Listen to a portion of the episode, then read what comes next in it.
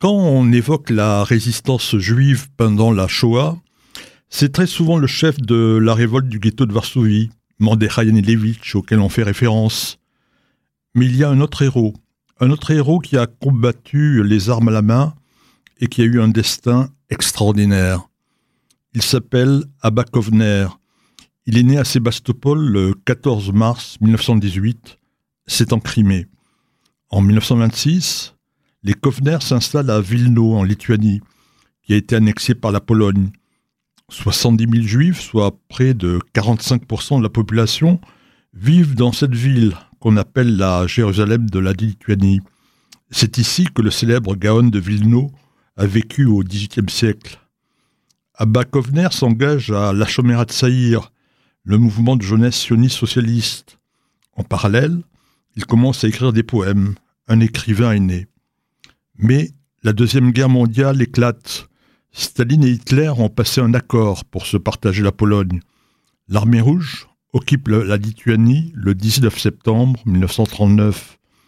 Mais l'Allemagne attaque l'Union soviétique et en juin 1941, les nazis envahissent la Lituanie. Abakovner se cache dans un couvent pendant quelques mois, mais il ne veut pas abandonner ses frères juifs.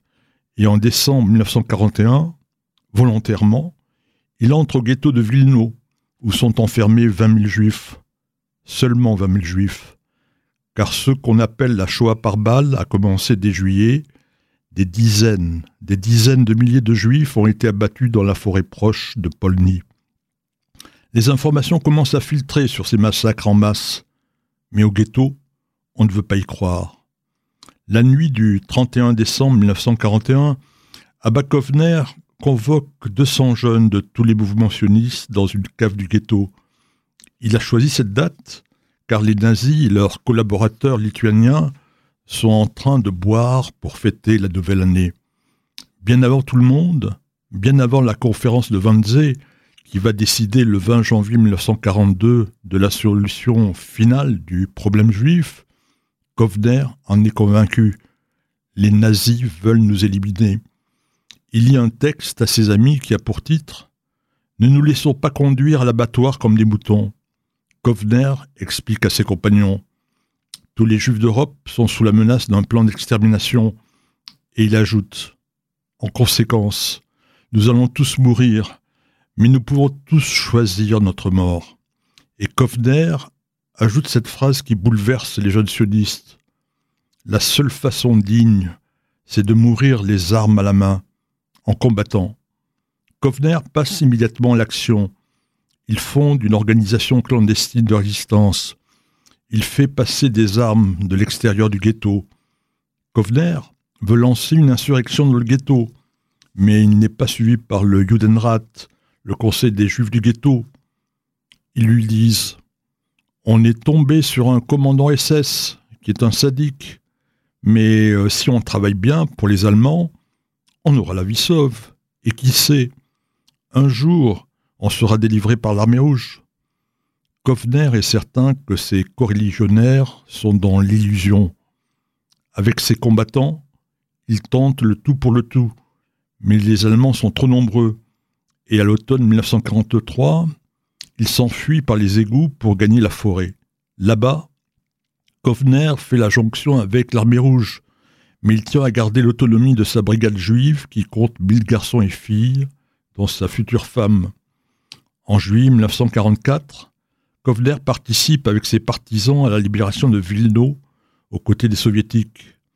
Une fois la guerre terminée, Kovner a deux buts faire son alia mais avant tout punir les nazis.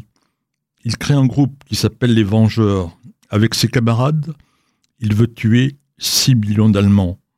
Il réussit à empoisonner des soldats qui sont emprisonnés dans un camp à Nuremberg. Il veut aussi contaminer les réservoirs d'eau potable à Hambourg, à Munich, à Nuremberg. Mais c'est une mission impossible. Abakovner décide alors de faire son alia en 1946. Il participe à la guerre d'indépendance et il est capitaine dans la brigade d'élite Givati, avec Vitka, qu'il a épousé en arrivant en Eretz Israël. Abba Kovner s'installe au kibbutz. C'est à Ein c'est près de Natania. Il y restera jusqu'à sa mort. Abba Kovner est un touche-à-tout. Il fait partie du MAPAM, mais il critique régulièrement les positions de ce parti qu'il estime trop à gauche. Kovner reprend la plume pour écrire des poésies et des livres d'histoire. Il devient une personnalité en vue du monde culturel israélien. Il est aussi soucieux de la transmission et il est à l'origine du musée de la diaspora Betat Futsot, qui se trouve dans le campus de l'université de Ramat Aviv. Mais beaucoup découvrent Abba Kovner lors du procès d'Adolf Eichmann en 1961. Son témoignage semble ébranler quelque peu le nazi, mais Eichmann n'exprimera cependant aucun regret. Abba Kovner meurt le deuxième jour de Rosh le 25 septembre 1987. Il avait 69 ans. Ce héros avait dit un jour Il faut se souvenir du passé, vivre au présent et avoir foi dans l'avenir.